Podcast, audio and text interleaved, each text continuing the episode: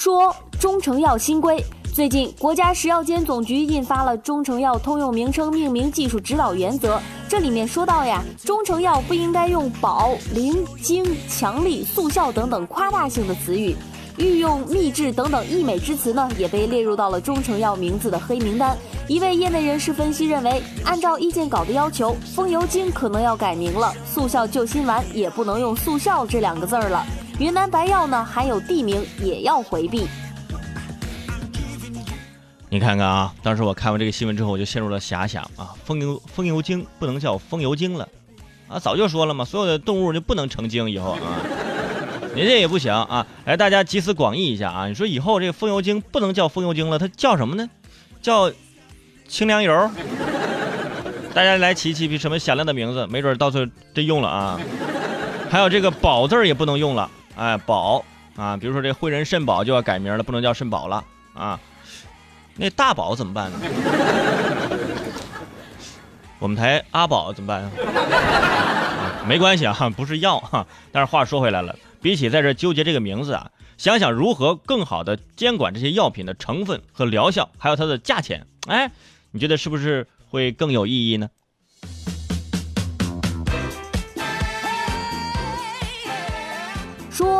学神。在大家都备战期末考试的时候，济南的高三学生刘同飞已经被英国牛津大学物理专业预录取了。被同学们称呼为“学神”的他，只用了一年时间就通过了英国高考四门科目考试，并且拿到了 A 加，雅思达到了八分水平。业余时间，他还拿下了日语二级、跆拳道黑带。圈主，你看看人家，你说说你这一年都干了点啥？莲儿，你是想造反对不对？我这一年，我这一年，我这一年，我没干啥大事儿，我就是把我有限的青春都奉献给了广大听众啊，给你们做节目、谋福利上，呃，这两件事上啊，我容易吗？我，对吧？再来说说这个学神啊，那学神，学神可能人家胎教胎教的好吧，一年的时间就通过了英国高考四门科目的考试，并拿到 A 加。我跟你说，这这不是特别厉害。想当年，我也是一年的时间，大学所有的补考全过了，对吧？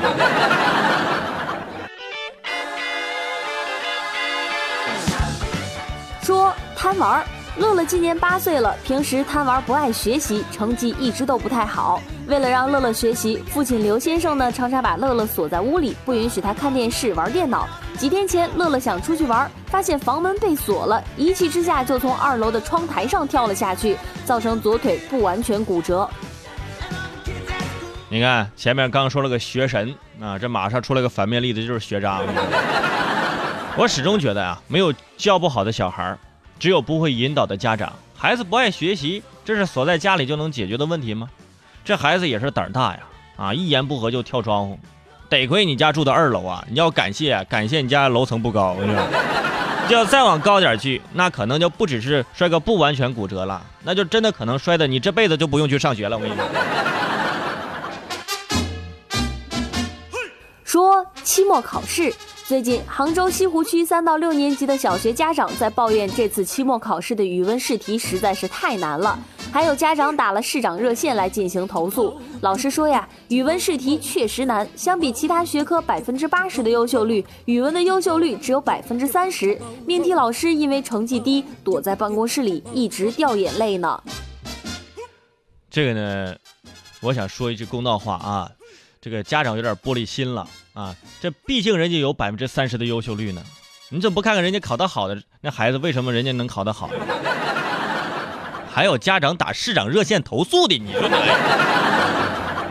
可能考完试之后，学生们也是一脸茫然，回家告诉爸妈：“哎妈呀，我今天考语文的时候可能拿到一张假试卷，我可能拿到初中的试卷，有点难啊！”但是我我就跟大家说一下啊。就跟高考一样，这高考也是有一年题难，有一年题简单，对吧？这是或者大年小年什么之类的。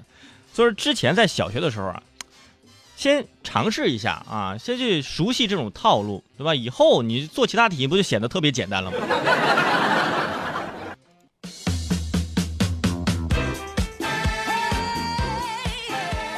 说丢钱包。沈阳一辆早高峰的公交车上，一位老人突然说他自己装有三万现金的钱包丢了。司机立即锁了车门停车，并且让老人报警。警察赶到之后呢，对公交车排查后没有发现有价值的线索，老人这才说他丢的是五百，怕说少了大家不肯帮忙。这个时候，车里的乘客已经被耽误了半个多小时了。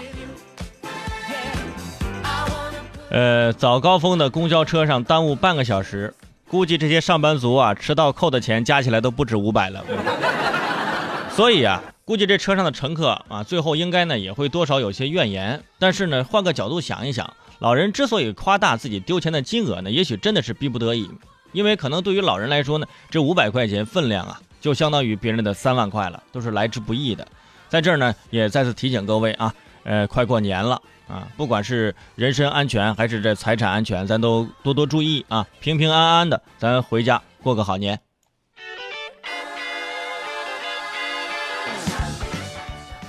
女汉子。美国密歇根州立大学的研究人员发现，那些描述自己具有男人般性格特征的女性，比如独立、果敢等等，也就是我们常说的女汉子，不仅生活当中更加坚强，在求职的时候也会比我们这些温婉娇弱的女生更容易找到工作。拉倒吧你！什么比我们这种温暖这？你你当时为什么台里要你？不是因为女汉子吗？呃，可能啊，很多朋友就对这个女汉子呀，就觉得，呃，有一种误解，就觉得女汉子就是什么事儿都得自己干。其实女汉子只是有坚强的一面而已。说这女汉子更容易找到工作，其实我觉得，呃，也是具有片面性的。因为不管是谁，在职场当中，确实需要这种独立、果敢的特质以及较强的抗压能力。就是说，不管你在生活当中是多么娇弱的女子，投入到工作当中，你必须成为女汉子。是吧，领导？领导，我说对吗？领导，领导。听都听完了，不打赏个一块两块的，你好意思吗？我是主持人齐大圣，如果想收听我更多精彩的节目，可以关注我的微信公众号“男闺蜜大圣”，里面惊喜不断，我在那里等着你哦。